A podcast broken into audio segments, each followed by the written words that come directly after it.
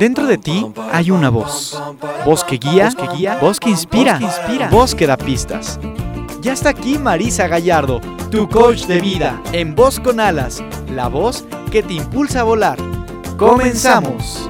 Hoy me levanto sin pensar, voy a dejarlo todo y luego yo pongo la mano en el aire, echo a volar sin complicarme la vida, disfrutar yo. Vos escuchas, ¿qué tal? ¿Cómo están? Yo estoy súper contenta de la sorpresa que les tengo el día de hoy. Estoy fascinada, me siento honrada y muy agradecida de que el invitado del día de hoy haya dicho que sí a esta petición que yo le hice con una intención de lo más inocente, pero, pero deseando y esperando con mucha certeza que él me dijera que sí.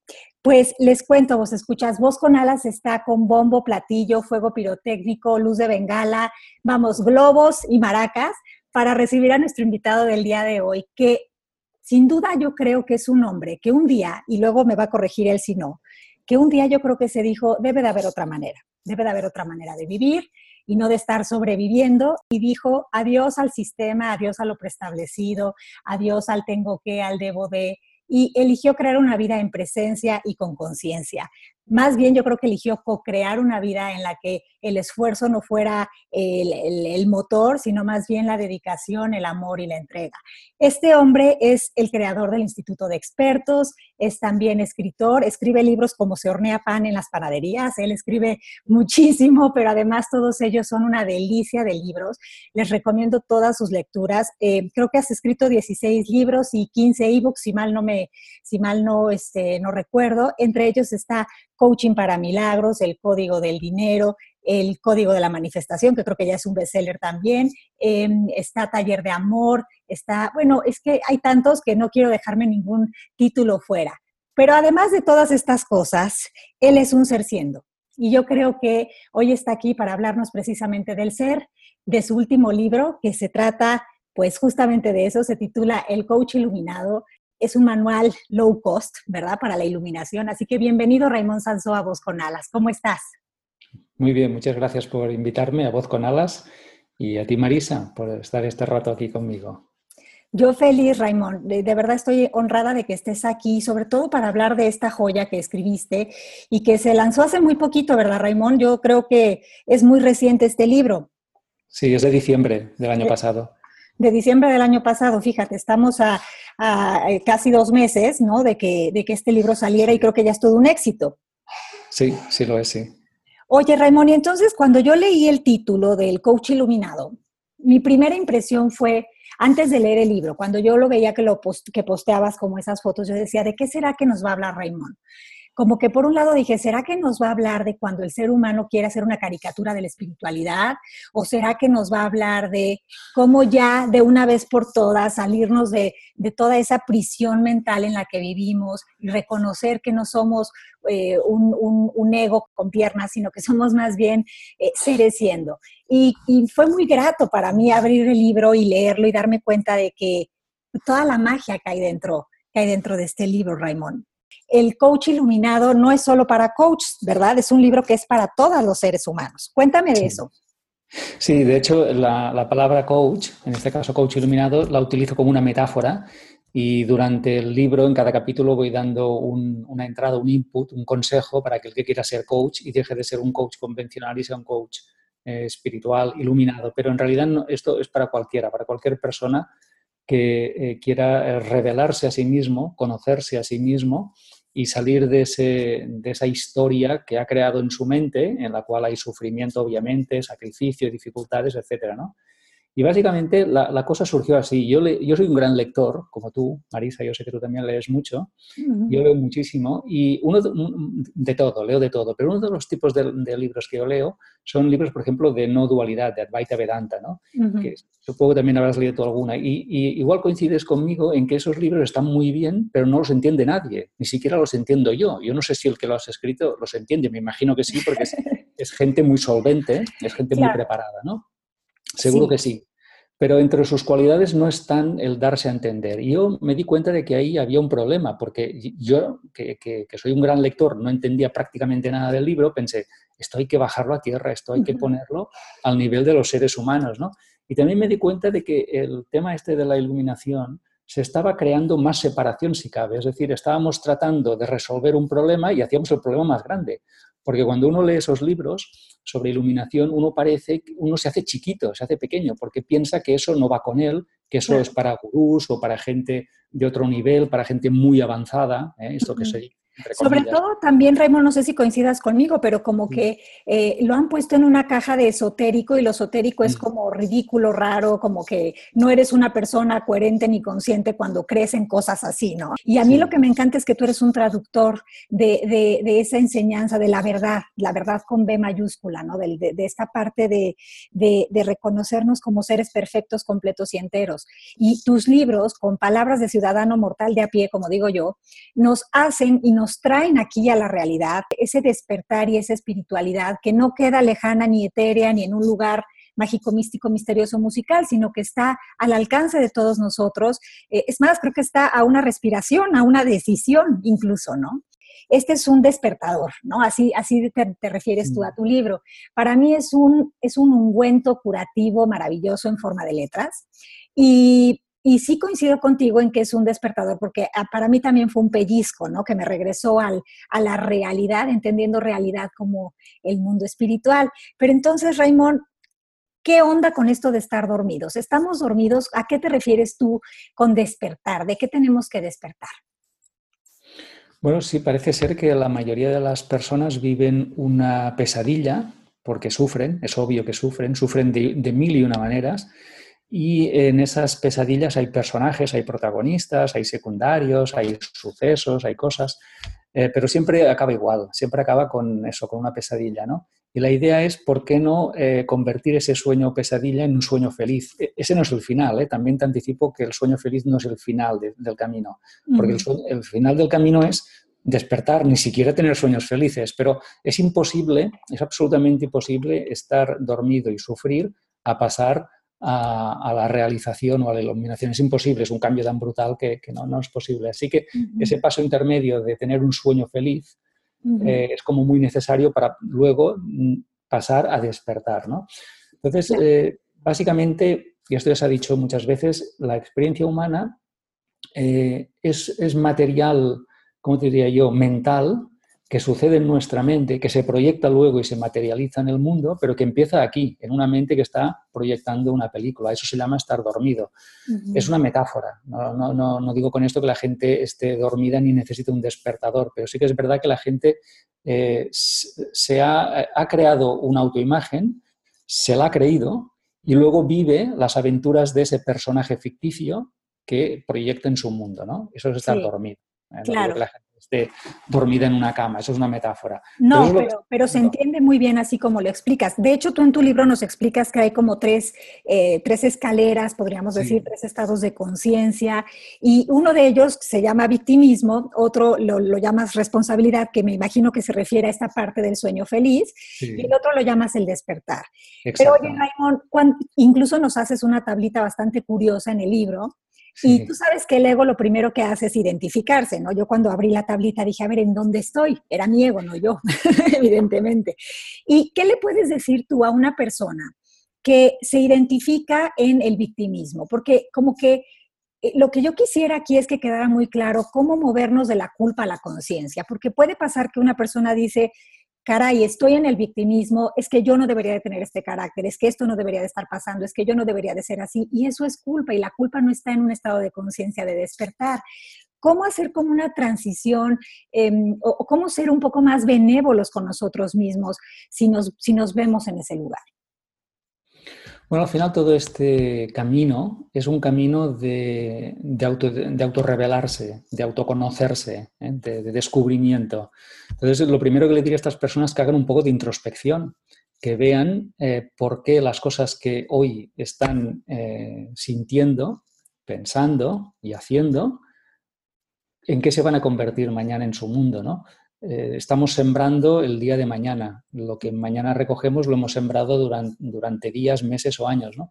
Entonces, a eso se llama tomar responsabilidad. Tomar responsabilidad es entender que ahí, no, ahí afuera no ocurre nada que no haya ocurrido antes dentro. Si no está dispuesto a aceptar esta idea, mm, tendrá que darse tiempo. Yo sé que a muchas personas esta idea ya les parece demasiado, ¿no? Entonces, mm, prefieren buscar culpables, mala suerte, destino, incluso karma, y algunos que incluso lo visten de un tono exótico y dicen, bueno, pues esto es, el, es el, karma y es, lo es lo que me toca, etcétera. Bueno, si se lo quieren explicar así, yo les tengo que dar tiempo, porque al fin y al cabo es una decisión y la decisión la tienen que tomar cada uno. Pero cuando, solo diré una cosa, cuando se canse de sufrir, que piense que hay una salida. Entonces, cuando esté dispuesto a escuchar, entonces sí estará dispuesta a pensar que puede pasar a ese mundo, de, a esa dimensión totalmente nueva que es la autorresponsabilidad. Saber que está en el centro de su vida. Pero sobre todo también como esta idea de cómo darnos cuenta de que todas estas decisiones de sufrir están en un lugar tan robotizado de nosotros, están en un lugar en el que somos tan inconscientes, que cómo podemos sentir culpa por algo que no vemos que hacemos. Decimos en el coaching que no vemos lo que no vemos y es más triste que no sabemos que no vemos lo que no vemos. No sé si me di a entender, pero suena un poco a trabalenguas. Entonces, como que yo me imagino, el otro día estaba yo en una clase y les estaba explicando a, mis, a, los alumnos de esta manera, ¿no? Más bien me lo estaba explicando a mí. Em, yo me imagino que es, por ejemplo, eh, un ejemplo, vamos a aterrizarlo un poco a la vida diaria, que estoy yo con, dormida en la cama y está mi marido, y mi marido es sonámbulo, y de repente él empieza a soñarse el gran futbolista de la vida y empieza a dar patadas a diestra y siniestra, y yo eh, pues claro, en una de esas me, da un golpe, pero yo puedo estar consciente de que la persona no lo hizo con maldad, ¿no? Lo hizo desde un punto totalmente de, estar sonámbulo. Y yo me imagino que tú nos hablas de esto, Raimondo. Bueno, así lo entiendo yo. Este victimismo es una parte de estar, eh, no, no, hacemos mal por malos, sino por inconscientes, por, por dormidos, ¿no? Sí, sí, no, y esto lo explico en el libro y digo que las personas no pueden dejar de hacer aquello que hacen, o sea, están totalmente programadas para hacer eso. En ese sentido son inocentes porque son como robots y un robot no puede ser culpable del programa. Si un robot tiene un programa, pues no es culpable de nada, lo que tenemos que hacer es cambiarle el programa, ¿no? Pero las personas hacen lo, único, lo, máximo que pueden hacer con su nivel de conciencia actual. Claro. Por lo tanto, son totalmente inocentes. Claro, pero creo que eso es muy, muy amigable y como que da mucho bienestar saber que, ok, todo lo que he hecho en mi vida hasta ahora, que yo he catalogado como malo, malísimo. Era perfecto, era perfecto para ese nivel de conciencia. Es que no, podías hacer más, ¿no? Claro. como tenemos, eh, incluso tenemos dos mentes, ¿no? La consciente y la inconsciente, pero la que gobierna nuestra vida es la inconsciente, es el 94% de nuestro día a día, ¿no? Y, ahí hay un montón de programas, que pueden ser programas de culpa o programas de insuficiencia, de limitación, de lo que tú quieras, ¿no? O, de no, ¿eh? o de superioridad, o de quererse diferente, de cualquier cosa. Entonces, todos estos programas gobiernan nuestra vida. Eh, hay que saberlo, simplemente hay que aceptarlo y saberlo, porque si lo ignoras, haces cosas y no sabes por qué las haces, o pasan cosas y no saben por qué, ¿no? Entonces, lo primero es saber eso, que somos como robots que nos hemos autoadiestrado y también hemos sido adiestrados por otros para hacer, eh, para hacer eh, lo único que podemos hacer con ese nivel de conciencia. Si queremos resultados diferentes y una vida diferente, tendremos que cambiar esos programas inconscientes. Claro. Y la responsabilidad es el camino, entiendo, ¿no? Hacernos responsables, entendiendo responsabilidad como lo entendemos en el coaching, que es como la habilidad de respuesta que yo tengo a, lo que está sucediendo afuera. Oye, Raimund, y entonces aquí en el libro tú también nos cuentas de, de, la película Matrix, Matrix, ¿no? Esto de la pastillita, ¿no? Y entonces, como que eh, justamente estar dormidos es estar en, este, en esta programación en la que uno piensa que decide, pero pues no estamos decidiendo, sino que estamos siendo eh, víctimas de nuestra propia programación. Y por el otro lado, la pastillita roja nos invita a despertar. ¿Y qué pasa? Que aún teniendo esto frente a la mesa, muchas veces decidimos seguir con el, con el que nos duerme, con la pastilla que nos duerme. Claro, porque es cómodo. Es la zona cómoda, es la zona conocida, aunque no nos guste. ¿eh? Hay gente que está con una pareja, no le gusta, pero bueno, pero como ya lo conoce, ¿verdad? O un trabajo, ¿eh? no me gusta mi trabajo, pero bueno, prefiero malo que no conocido que bueno por conocer.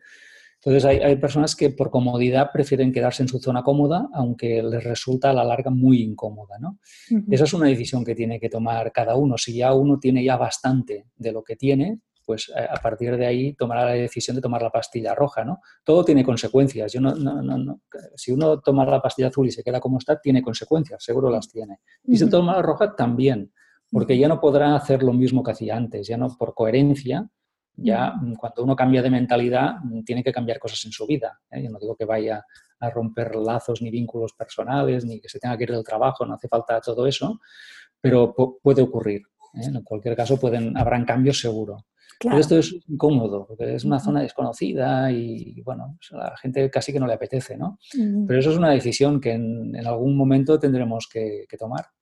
Y que yo creo que para allá vamos todos en algún momento en nuestro tiempo perfecto, porque cada quien tiene su tiempo y su ritmo, pero esta manera de vivir en el sufrimiento creo que ya es insostenible. El mundo incluso nos está haciendo ver con lo que sucede en las noticias y en todo que, que ya no funciona. Esto se tiene que colapsar, ya no, ya no puede seguir sosteniéndose una mentira como la que eh, hemos, hemos fabricado con, con esa mente ególatra, ¿no? Que repito, no lo hemos hecho desde la maldad, sino desde la profunda ignorancia y desde y pues desde este lugar de supervivencia, porque háblanos un poco del ego, Raymond. ¿Cómo, cómo opera en nosotros? Sí. Bueno, el, ego es el que toma el control, el micro, eh, el que toma el control de nuestra vida, el que lidera nuestros pasos y es una, básicamente es una identidad inventada eh, que se acaba identificando pues, con cosas tan elementales como un cuerpo, un nombre, un estado civil, unas creencias, unos comportamientos, unos logros, unos fracasos, bueno, todo eso, ¿no? Y eh, que cree ser todo eso. Y entonces cuando cree ser todo eso, ve en el mundo que hay otros que creen ser otras cosas. ¿eh? Es como un, auténtico manicomio donde está lleno de Napoleones, Cleopatras. Entonces cada uno defiende su propia identidad y además se ve diferente del suyo. Porque claro, mi nombre es diferente del tuyo, eh, mi apariencia también y muchas cosas. ¿no? Con lo cual, si somos muy diferentes, al final acabo viendo un enemigo o un potencial enemigo, una amenaza. por, por, miedo a dejar de existir o de que tú ataques mis creencias o mis elecciones, eh, al final lo que haré es defenderme. ¿eh? Si, si, eres como yo, pues somos amigos y si no, seremos enemigos. A partir de aquí nace el conflicto y del, o el juicio. ¿eh? Yo te juzgo, tú me juzgas, entonces yo te condeno, tú me condenas y luego nos castigamos mutuamente. Y, ahí sale el conflicto que, que, ha gobernado el mundo. El mundo siempre ha ocurrido lo mismo, ¿no? Es, Las personas son víctimas de, su ego, las sociedades son víctimas de su ego, los países son víctimas de su ego y el mundo, en definitiva, es víctima del ego. De un ego colectivo. Oye, Raymond, entonces tú en este libro nos planteas algo muy interesante. Nos dices que tú no eres quien crecer, que no somos quien realmente queremos ser. Y entonces yo creo que ahí al ego le entra un panic attack de cómo, pero no soy este nombre, no soy esta raza, no soy este país en el que vivo, no soy este trabajo al que me dedico. ¿Quién soy? ¿No? bueno, la pregunta es, eh, la, pregunta es, más de quién soy, a lo mejor es qué soy. Es más inteligente preguntar qué soy que quién soy, porque si pregunto quién soy, en el fondo estoy volviendo a buscar otra identidad. Con lo cual vuelvo a caer en, el mismo, en la misma trampa, ¿no? Entonces, no se trata de cambiar una identidad por otra identidad. Se, trata, de que, se trata de que seas nadie. Pero, ojo, ser nadie tiene muchas ventajas. Ahora la gente debe, oír, bueno, es que esto de ser nadie debe ser un problema enorme, ¿no? Bueno, pues no, de entrada tienes muchísimas eh, ventajas. Claro. Eh, es que no tienes que defender a nadie, esto de entrada. ¿eh? Y segundo, que no estás apegado a nada, con lo cual eres, estás abierto a todo. Imagínate que si, si, tú no eres nadie, puedes decir cosas tan interesantes como decir, por ejemplo, yo soy aquí y soy allí. Esto es bestial, o sea, esto me parece tan interesante decir que yo soy aquí y soy allí. O puedes decir, yo soy, yo soy aquí en mí y soy aquí, soy aquí en ti. Esto me parece súper interesante, ¿no? O sea, fíjate qué posibilidades se abren siendo nadie. Eh, Muchísimas. Y, claro, y, en el libro, lo que, lo que, acabando, en el libro lo que digo es, aquí no estamos creando una identidad mejor, porque si estamos creando una identidad mejor estamos cometiendo el mismo error, o sea, estamos, estamos creando un yo o un ego mejorado, ¿no? En el libro llamo tuneado, ¿no? un coche que le pones más lucecitas y más adhesivos, pero en el fondo no deja de ser ese mismo coche, en ese vehículo. Lo que se trata es que te, te liberes de ese, de ese vehículo ficticio que llamamos ego, para que, eh, para que eh, te para contactes con tu identidad auténtica, que es la espiritual. Y la espiritualidad no necesita identidades, no necesita un sexo, un cuerpo, unas creencias, no necesita nada de eso. Pero eso es muy interesante, más cuando a lo mejor muchos de nosotros crecimos escuchando, eh, estudia para que no seas un don nadie, ¿no? Eh, yo lo escuchaba eso en mi casa, ¿no? ¿Qué, peligro llegar a ser un don nadie. Pues fíjate, te lo contaron mal. Y, la palabra iluminado también, yo no sé acá en tu país cómo se dice, pero acá en el mío, cuando alguien le dice, esta persona es una iluminada, es como si estuviera loca. Claro. Una persona iluminada es una persona que le falta un tornillo en la cabeza, ¿no? bueno, pues eh, precisamente este libro lo que viene a rescatar es lo contrario de lo que nos han dicho, es decir, es la, la, la contraprogramación del programa que nos instalaron. ese tratar de ser alguien es el error en el que caen tantas personas, luchan toda su vida por crear una identidad falsa, matan por ella, si hace falta, imagínate, eh, roban y cometen. Y al final, al final, ¿para qué? Para nada, porque es toda una ficción, ¿no? Entonces, en este libro, de entrada te dice, mira, oye, vamos a ser prácticos, trata de ser nadie y no te preocupes, porque ya verás que tiene muchas ventajas. Sí, es que cuando no eres nadie, eres todo, eso está increíble. Claro. Claro. Eso está maravilloso. No, a mí te digo que tu libro me ha sorprendido mucho porque, porque aterriza estos conceptos y, te da un cambio de paradigma total, ¿no? Porque justamente, fíjate, esta programación de eh, estudia, trabaja duro para que seas alguien en la vida, cuánto, cuánto sufrimiento, mm. cuánta necesidad, cuánta carencia, cuánta Em, pues cuánto echarle ganas hay que usar para poder vivir desde ese lugar. No me extraña que cada día más y más personas se sumen a la fila de, tomar pues antidepresivos, este, y, no estoy diciendo que esté bien y mal, pero es que imagínate cargar con esa idea. ¿No? De que si no tienes un nombre, si no tienes un dinero determinado en tu cuenta de banco, si no eres, pues no existes para el ego, cuando en realidad eso ni siquiera es real. Sí, y además ese ego eh, que está en conflicto con, otros egos eh, también tiene otro problema y es que quiere agradar a otros egos, ¿eh? quiere caerles bien, qué pensarán de mí, no quiero gustarles y entonces hace una serie de tonterías y de cosas que no quiere hacer simplemente por tratar de agradar a otros egos. Con lo cual, fíjate tú, este lío que tenemos entre los egos, con unos estoy peleado y con otros intento agradarles, pero acabo siendo no sé quién porque soy como un robot ¿no? de sus... pero sobre todo porque no sé qué soy.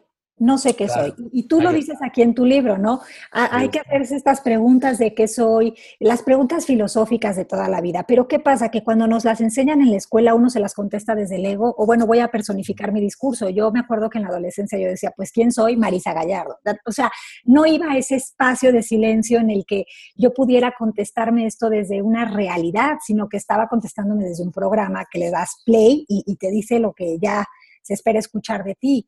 Entonces, qué interesante poder hacerte esta pregunta, ¿qué soy? Y dejar que el silencio hable y que no salga todo tu, pues todo tu rollo que te cuentas día sí, día también. Y también nos hablas de eso, sí, también nos hablas de eso en el, en, el, en el libro, también nos hablas de las historias que nos inventamos, ¿no? Los cuentos que nos contamos.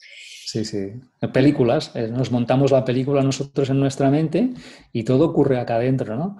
Pero al final todo el libro y la idea básica es reencontrarte, es saber quién eres. La persona que sabe quién es deja de sufrir automáticamente porque no ve ninguna amenaza, no, no tiene nada que defender ni sabe que puede ser atacada por nada, con lo cual eso te da una libertad y una paz interior tremenda. ¿no? Y esa es la idea. El problema, el, problema del ser humano es que no sabe quién es. El momento en el que el ser humano se desidentifique de ese ego inventado y sepa quién es, y se identifique con una realidad espiritual, eh, a partir de ese momento las cosas van a cambiar. Porque tú no eres el autor de todo lo que crees, despierta. No aceptes las, las herencias sin coherencia.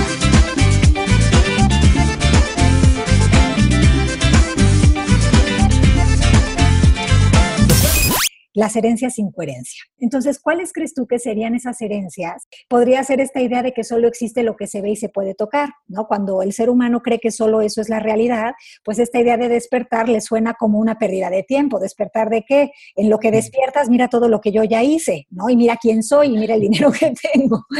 Entonces, como que, ¿cuál sería para ti otra, otra, otra incoherencia que nos aleja de regalarnos lo que es nuestro por derecho de conciencia? Bueno, pues mira, una cosa que me encuentro cada día es que yo me encuentro gente que me dice, bueno, este libro yo ya lo leí. Y yo le pregunto, bueno, yo también sé leer, pero ¿qué quiere decir que lo leíste? ¿Lo estás practicando o no? Bueno, ya no te saben qué decir, ¿no? Entonces muchísima gente te dice que esto ya lo sé, eh, no sé, le hablas de algo, cualquier concepto y dices, no, bueno, esto ya lo sé, pero la pregunta es, ¿pero tú lo eres?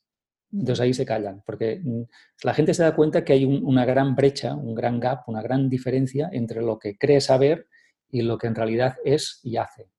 Eh, las personas se contentan con leer un libro antes que aplicarlo. ¿Por qué? Porque es más fácil leerse un libro que aplicarlo. Esto está clarísimo. Prefieren ir a un curso antes que aplicar lo que el curso dice. ¿Por qué? Porque ir a un curso es muy fácil. Vas allí, te sientas y ya está. Pero aplicarlo es otra cosa, ¿no? La gente prefiere reunir información que no pasar a la acción. Y este, esta incoherencia al final llama a tu puerta y te dice, bueno, entonces, ¿para qué tanto leer y tanto aprender si en realidad no te sirve de nada? ¿no? Llega un momento en que te pasa factura. Claro, pero desde la perspectiva que tú nos lo propones es más bien ser y experimentar un libro es ser ese libro, ¿no? Es, es pues es, traerlo a ti, interiorizarlo y creo que eso es... Sí, o, preguntarte, es una pregunta de coaching, ¿no? De esto que he leído, ¿qué voy a aplicar mañana? Es tan fácil como esto. ¿Estoy de acuerdo? Sí, pues si estás de acuerdo, demuéstralo. ¿Cómo? ¿Qué vas a hacer con este libro? Porque, a ver, te has gastado un dinero comprándolo, te has pasado un tiempo leyéndole. Todo esto es una inversión. Ahora me tienes que decir cómo rentabilizas la inversión, porque esto tiene que acabar en algo, no tiene que acabar solamente en estar de acuerdo, bueno, esto me parece bien, esto no. Entonces yo veo muchas personas que viven en un mundo teórico ¿eh? que saben todo, han leído todo, pero que luego no hacen nada. Entonces, esta incoherencia eh, a mí me llama la atención, porque entonces no, sé por qué hacen todo eso. Mm, bueno, yo sé lo que ocurre. En realidad es que su ego les dice, mira, vamos a hacer una cosa, yo te, eh, te acompaño a un curso, te sientas, ¿eh? Em, pero luego con eso, con eso hay suficiente, solo con ir hay bastante. Entonces, vas y lo haces, ¿no? Y es que no es suficiente. al final hacemos muchas cosas con el ego sentado al lado. Entonces el ego, cuando, está, cuando el ego está sentado al lado, él te dice esto sí, esto no. ¿eh? Y, cuando ve, y cuando ve que peligra su control sobre ti, entonces te dice, bueno, esto cuidado que es muy peligroso, esto debe ser muy difícil, esto solo es para gurús muy iluminados, déjalo. Eh, entonces, intenta convencerte de que te quedes a medias, pero nunca de que llegues al final.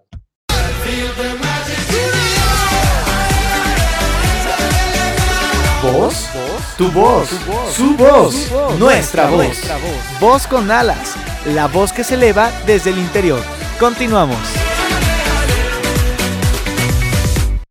De entrada el coaching uno cree que va a ser conseguir, conseguir, lograr, lograr, y, no, y no, o sea, es como ir más hacia el origen y es llegar a esta parte en la que pues no es necesario hacer, más bien estar, ¿no? El primero es el ser. Bueno, yo tampoco tengo nada en contra de conseguir cosas, de hecho, yo acabo consiguiendo más incluso de las que pretendo conseguir y he conseguido muchísimas, eh, pero tengo que decir que en el fondo querer conseguir cosas y conseguirlas es muy poco ambicioso. O sea, que una persona consiga lo que quiere me parece de una ambición muy pequeña, porque en el fondo hay algo que es de muchísima más ambición y es descubrir quién eres. ¿no? Cuando tú descubres quién eres, estás dando con el botón que crea todo en el universo. Así que imagínate aquel que tenga muchos deseos, ¿qué, prefiere? Pues un, camino de lucha, esfuerzo y conseguir cosas. Bueno, si le apetece, adelante, pero que sepa que hay otro camino en el cual no haya esfuerzo, porque tienes el auténtico botón de Dios que crea todas las cosas, pero tienes que saber, para saber, para tener acceso a ese botón, tienes que saber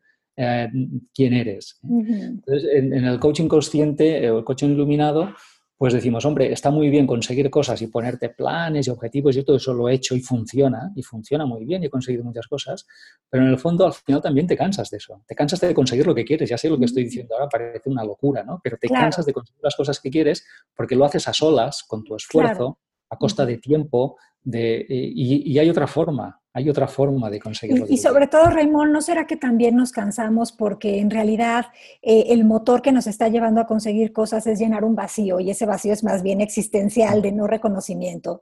Por eso es que creo que la forma en la que tú nos propones, hacerlo con conciencia, es muy enriquecedor, es un regalo que nos damos, es una extensión de reconocer quién somos, ¿no? Y, eso me parece delicioso. Oye, Raymond, y, me encanta también que en tu libro hablas mucho de esto, de que nosotros no nos tenemos que mejorar, no nos tenemos que, arreglar, que poner parches, que nosotros, eh, si seguimos con esta idea de que tenemos que constantemente estar uniendo las partes fracturadas, pues eh, estamos en una búsqueda implacable de, de, pues sabe Dios de qué, porque ni siquiera sabemos, ¿no? Y eso me encanta. ¿Nos podrías hablar de eso, Raymond? Bueno, pues lo, que te decía antes, si una persona se identifica con una identidad ficticia y luego trata de arreglar esa identidad ficticia, la verdad no, no le veo el sentido. O sea, está intentando mejorar lo inexistente. Esto no tiene ni pies ni cabeza, ¿no? Entonces, ¿hasta dónde puede llegar en esa locura? Hasta donde quiera. Como es inexistente, se puede pasar toda la vida tratando de mejorar lo inexistente. Igual algunas, cree, algunas veces cree que lo consigue, igual algunas veces cree que no lo consigue, pero en el fondo se está autoengañando, ¿no? Ahora lo conseguí, ahora no lo conseguí, ¿no? Entonces, en lugar de pasarse toda la vida tratando de mejorar lo inexistente, yo le propongo a la gente que se reúna con, el, con lo existente, con lo real, y verá que allí no hay nada que mejorar que aquello es la perfección, con lo cual se libera de un trabajo enorme, o sea, no hay nada que mejorar, ¿no? No, bueno, eso eh, es un descanso, eh, un, remanso de paz. Sí. Eh, a nivel, estoy hablando a nivel esencial, obviamente los comportamientos pueden mejorarse, seguramente la alimentación puede mejorarse, a nivel de funcionamiento acá en el mundo, bueno, pues se pueden cambiar cosas. Y Yo más bien pienso que, es, que esas cosas... A nivel esencial no hay nada que cambiar ni mejorar. Yo más bien pienso que esas cosas, más que mejorarse, que pareciera que se mejoran, se evolucionan, ¿no? O sea, eh, como tú ya te, moviste de ese lugar, evolucionaste de tu estado de conciencia, que no eres capaz ya de, hacer, de comportarte de esa manera, no te sale, no va con, el, con, con, con, la verdad, ¿no? Ya no se lleva, ya no cuaja. Oye, Raymond, y a mí me encanta que tú tu libro, pues, eh, lo describes como un manual, ¿no? Dices que esto es un manual y, y para mí es una herramienta totalmente mental, porque si tú realmente aplicas lo que el libro te sugiere, pues tú haces un cambio total de una mente dividida, de una mente separada a una mente de Y creo que esa propuesta, bueno, vale oro. Al, ego y a las personas, a las personas muy mentales, les gustan los procedimientos, los caminos, los procesos, las pautas. ¿eh? Dame tres pautas, dame un camino, dame un cómo. Y en realidad no lo hay. Pero como yo eh, sé que hay que engañar a ese ego, le digo, tranquilo, yo voy a hacer un libro, le voy a poner manual, a ti te va a encantar eso de manual, te vas a comprar el libro, vas a picar ¿eh? vas a comprarlo, pero no lo hago para que lo compre, sino porque eh, cuando lo leas te darás cuenta de que el, manual solo tiene un paso. No quiero, no quiero complicarte la vida, ni engañarte, ni venderte la moto de que sí, que hay muchos pasos, que tienes que esforzarte y que, bueno, que a partir... No, no, no, no, no. Solo hay un paso y el paso es darte cuenta. Cuando tú te des cuenta de lo que, está, de lo que estás haciendo en tu vida, pensarás o decidirás que quieres hacer otra cosa. Entonces eso ya te da un empujón hacia adelante, ¿no? Ya, ya te hace avanzar. Pero en realidad no quiero caer en la trampa de volver a poner procesos, métodos, porque eso en el fondo es, marear la perdiz, es, engañar a las personas. Es que no, no existe tal cosa.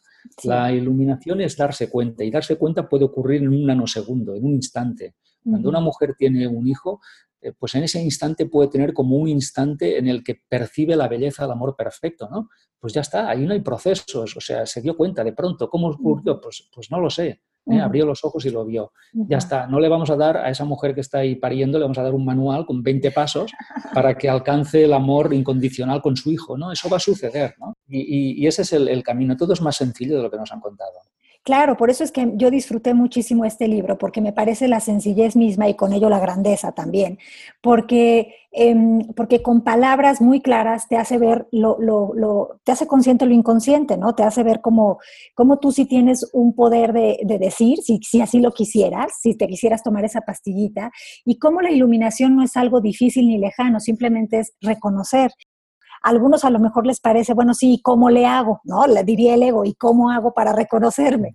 Esa pregunta es mala porque contiene la palabra cómo. Las palabras, que, las palabras que empiezan por cómo implican un proceso o, un camino o un trayecto. Y no, y no, hay tal cosa. En la realidad no hay tiempo y todo ocurre de golpe. Por lo tanto, no hay un cómo eh, después de esto, lo otro y lo siguiente. Eso no existe. Eso es, una película que se inventa el ego para decir, como no sé el cómo, pues no lo hago. ¿eh? Cuando alguien me dé el cómo, entonces veremos si lo hago, ¿no? Sí. Luego cuando le dan, alguien le da algún cómo, pues lo he intentado ya lo intenté, lo intenté una vez, no funcionó, así que bueno, pues... Así que tu cómo no sirve.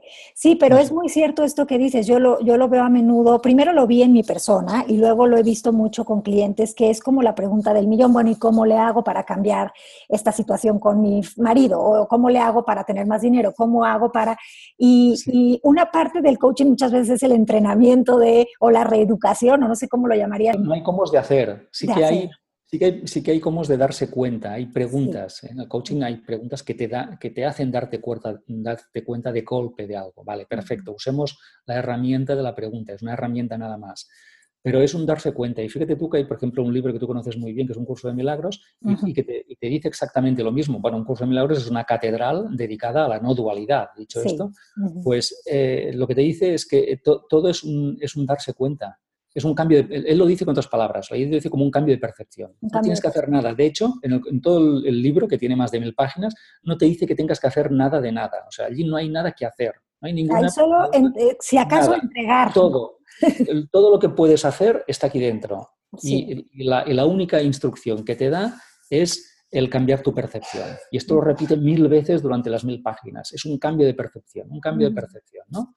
Y llega un momento en que la percepción va cambiando, va cambiando, y llega un momento en que ya no hay percepción. Claro. Ya es conocimiento.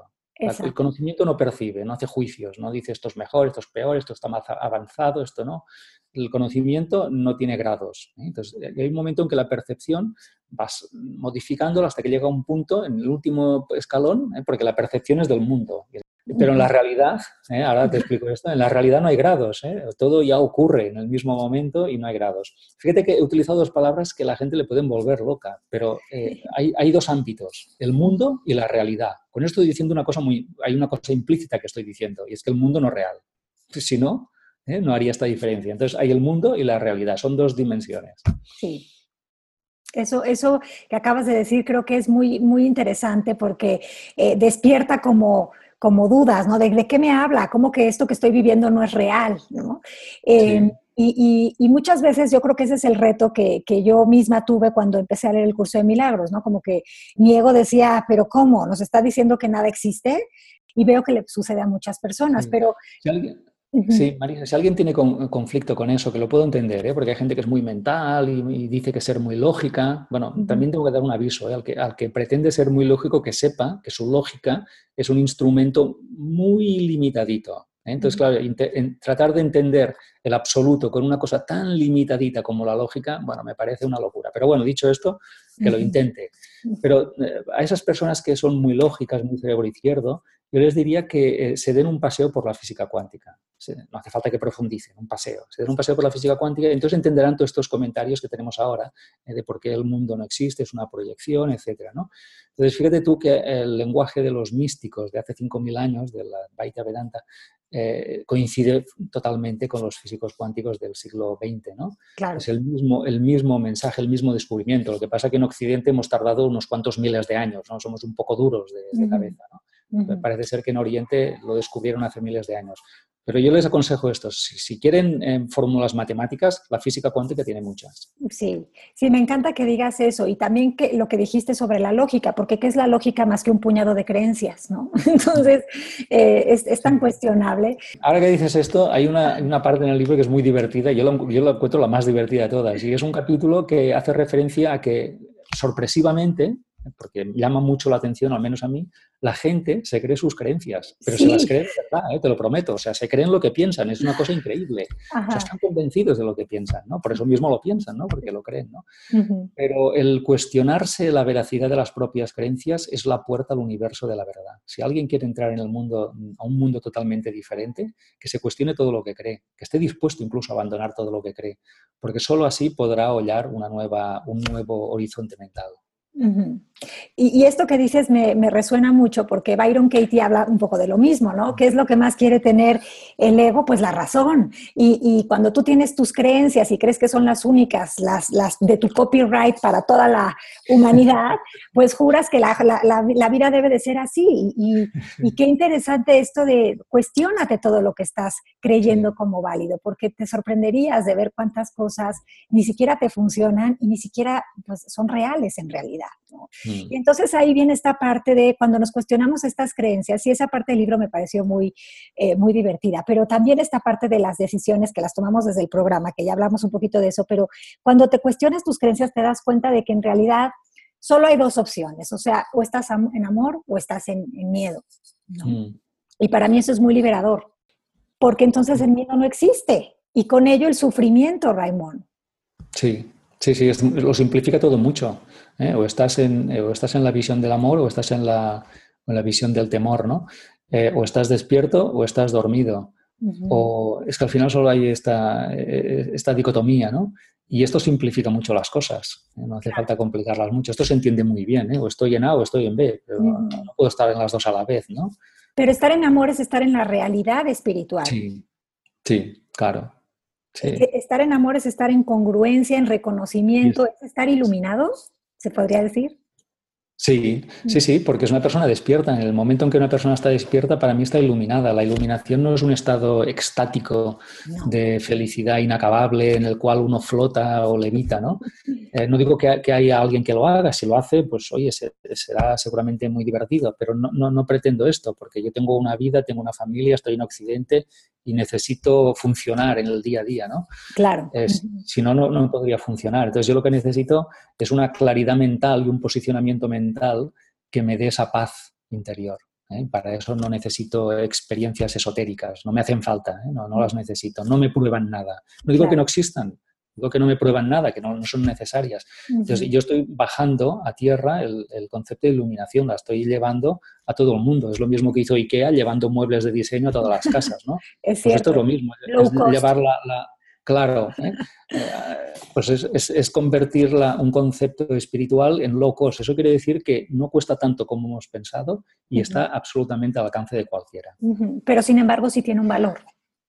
un valor inmenso. Inmenso. Que no, tenga, precio no quiere decir que tenga valor. Las letras vuelan y forman frases que te llevan un mensaje. Esto es Letras con Alas. Letras con Alas. Oye, Raimón, entonces, en la sección de las letras con alas, me gustaría que nos compartieras esto que nos vas a decir ahora. Te queremos escuchar. Sí, bueno, en cada capítulo describo cómo es un coach iluminado o una persona iluminada para mm, contraponerla con la que no lo es. Y aquí, por ejemplo, ¿eh? cuando hablo de que la gente se cree sus pensamientos, que es una cosa realmente que me llama la atención, digo, como coach iluminado entiendes que tener pensamientos no es el problema, pero que apegarse a ellos sí lo es. Tomárselos en serio, creer en ellos, genera una confusión tal que impide orientar la mente hacia la realidad. El coach despierto sabe que los conceptos no tienen nada de malo, son insustanciales, por lo que anima a sus clientes a no identificarse con ellos. Con lo cual lo que estoy diciendo aquí es que eh, cualquier cosa que tú pienses no está ni bien ni mal, es una pura invención. Entonces, como pura invención es como Mickey Mouse. Mickey Mouse no sé si es bueno o es malo, ¿eh? o Darth Vader. son una invención. Claro. Entonces, no, te apegues a esa, no les busques esa cualidad entiende mejor que son una invención. Y cuando entiendes que son una invención, verás que todas las cualidades que tú le das de bueno o malo también son inventadas. Sí, por supuesto, que, y que nada significa nada a menos que tú decidas que así sea. ¿no? Sí.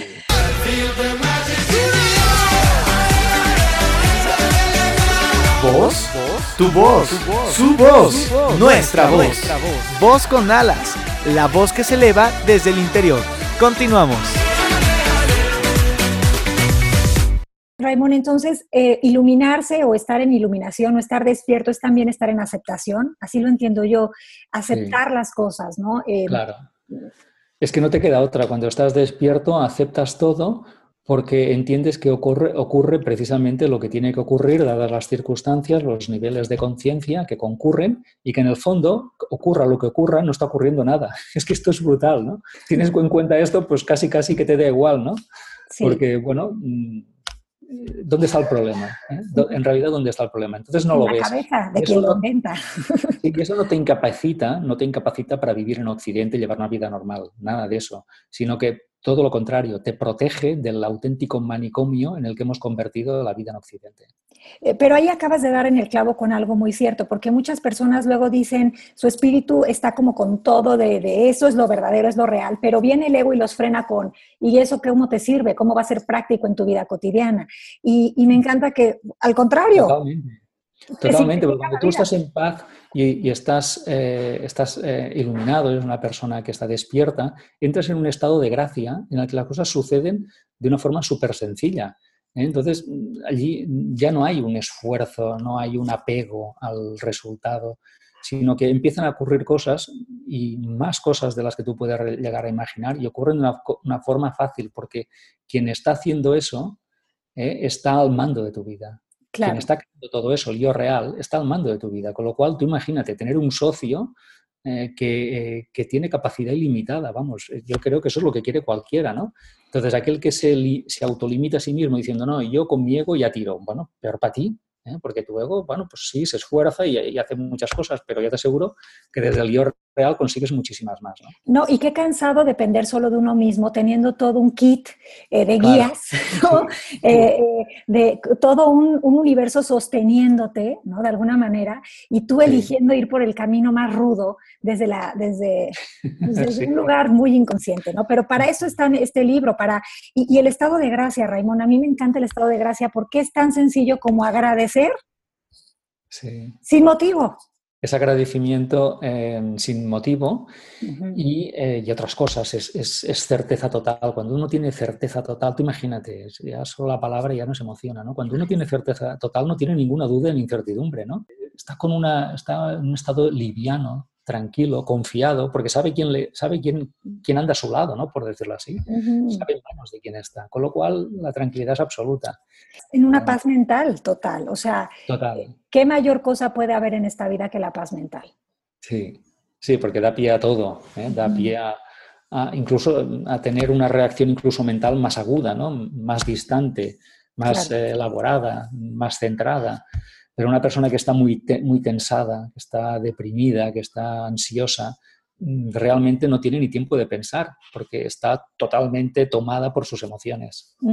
Y lo que piensa es tan repetitivo que, ni siquiera es eh, eh, agua fresca, ¿no? Es lo mismo, es pan con lo mismo, es ya este engranaje mental que se vuelve un vicio y que solo repite las mismas carreteras todos los días, todos los días, y que, y que te autoconvences de que eres eso porque no, no, no has podido ver otra opción. Hasta que un buen día, mm. yo creo que por eso el sufrimiento, si es que no existe, ¿no? Diríamos, pero si es que va a tener alguna utilidad, que sea la de despertar.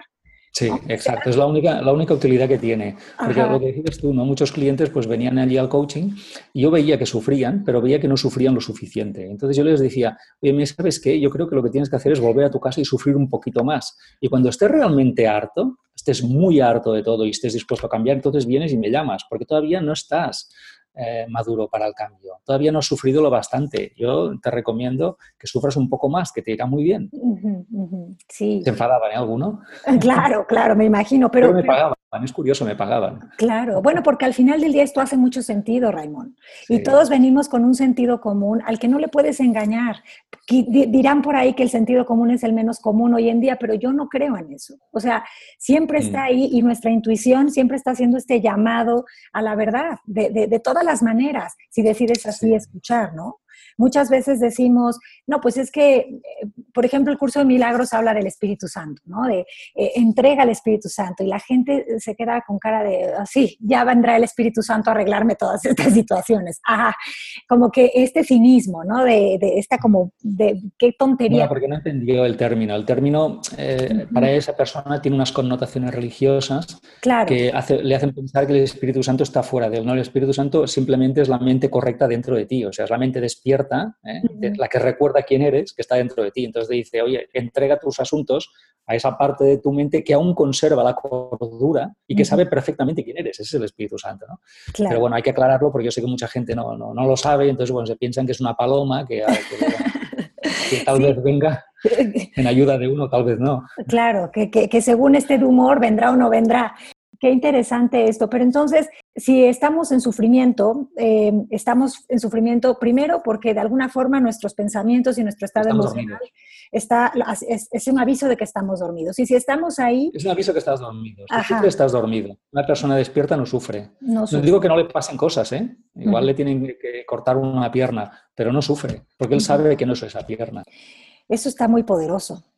Saber que tú no eres tu cuerpo. ¿no? Claro. Eh, es una herramienta, nada más.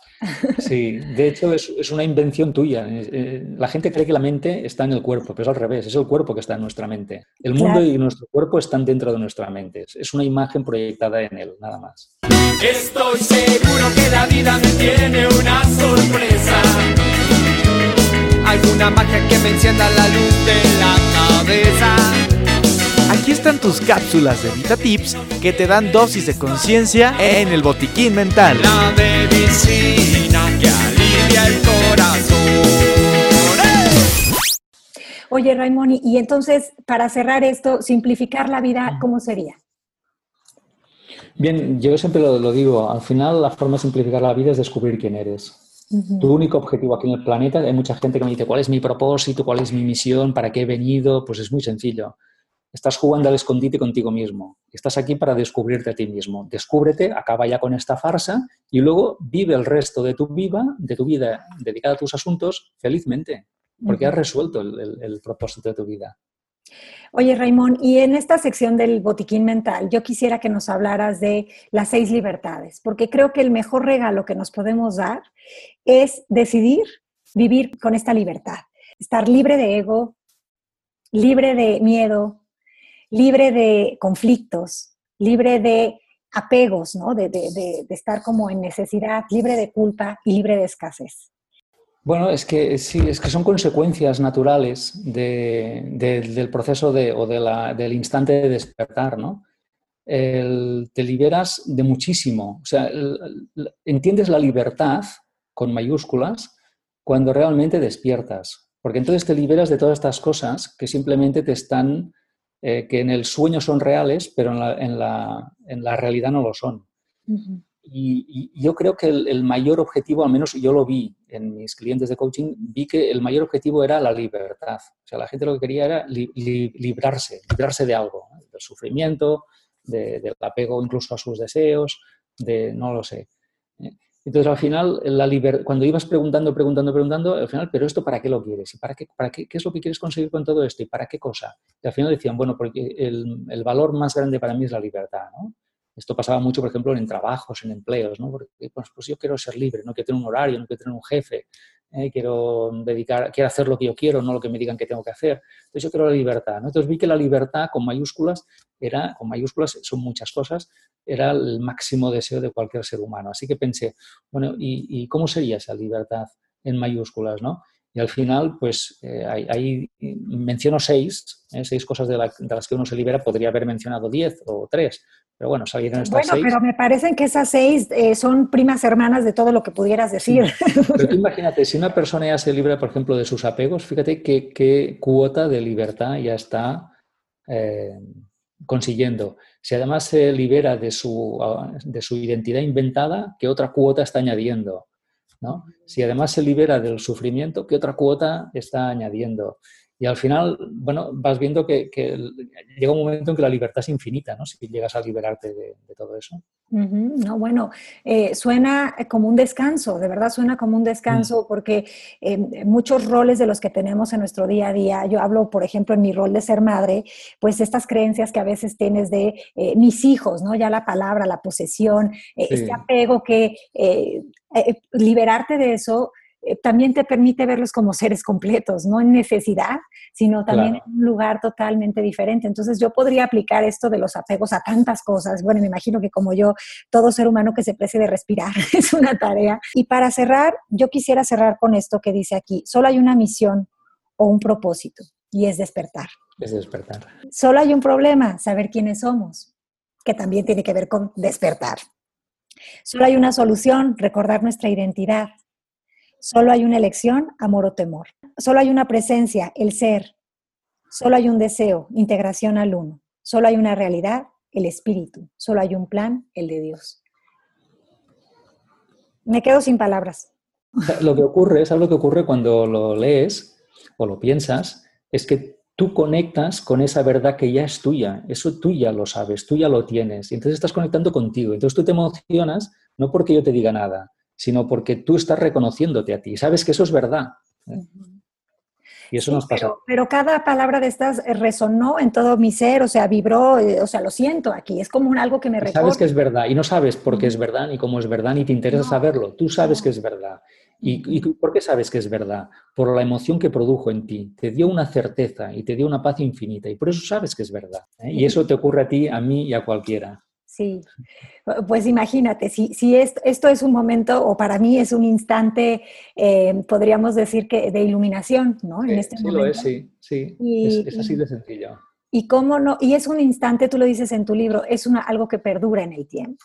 O sea, sí, sí. Se queda. En nuestra vida se pueden producir unos momentos de ajá. Antes te decía cuando una, madre pues eh, abraza por primera vez a su hijo o cuando, no lo sé, cuando pasa cualquier cosa en la vida, ¿no? Y ese instante te deja una huella emocional que durará toda tu vida. Duró muy poco, pero no importa que dure poco, porque lo que creó en ti, la verdad que creó en ti, la certeza que creó en ti, siempre será recordada y sentida. Y eso quedará para toda la vida, con lo cual tú ya estás despierta. Qué, maravilla, Raymond. Pues muchísimas gracias por habernos acompañado el día de hoy. Me siento otra vez agradecida. Sé que soy repetitiva, pero es que solo tengo gratitud para ti por haber estado hoy con nosotros. Em, espero que vuelvas en otra ocasión, siempre que quieras, ya sabes que esta es tu casa. Disfrutamos muchísimo tu compañía, los vos escuchas y yo. Y te agradezco mucho, Raymond, que hayas estado aquí. Pues te agradezco yo a ti igualmente somos uno y dar un abrazo a todas las queridas personas de, de allá de México a las que quiero muchísimo. Muchas gracias, Raymond. A ver si vienes, si tienes fechas para México, nos haces saber para que se las podamos poner en nuestras redes, porque hay mucha gente que aquí te sigue y te lee, y no solo aquí, en, muchas partes del mundo. Así que, Raymond, gracias de nuevo y estamos en Gracias.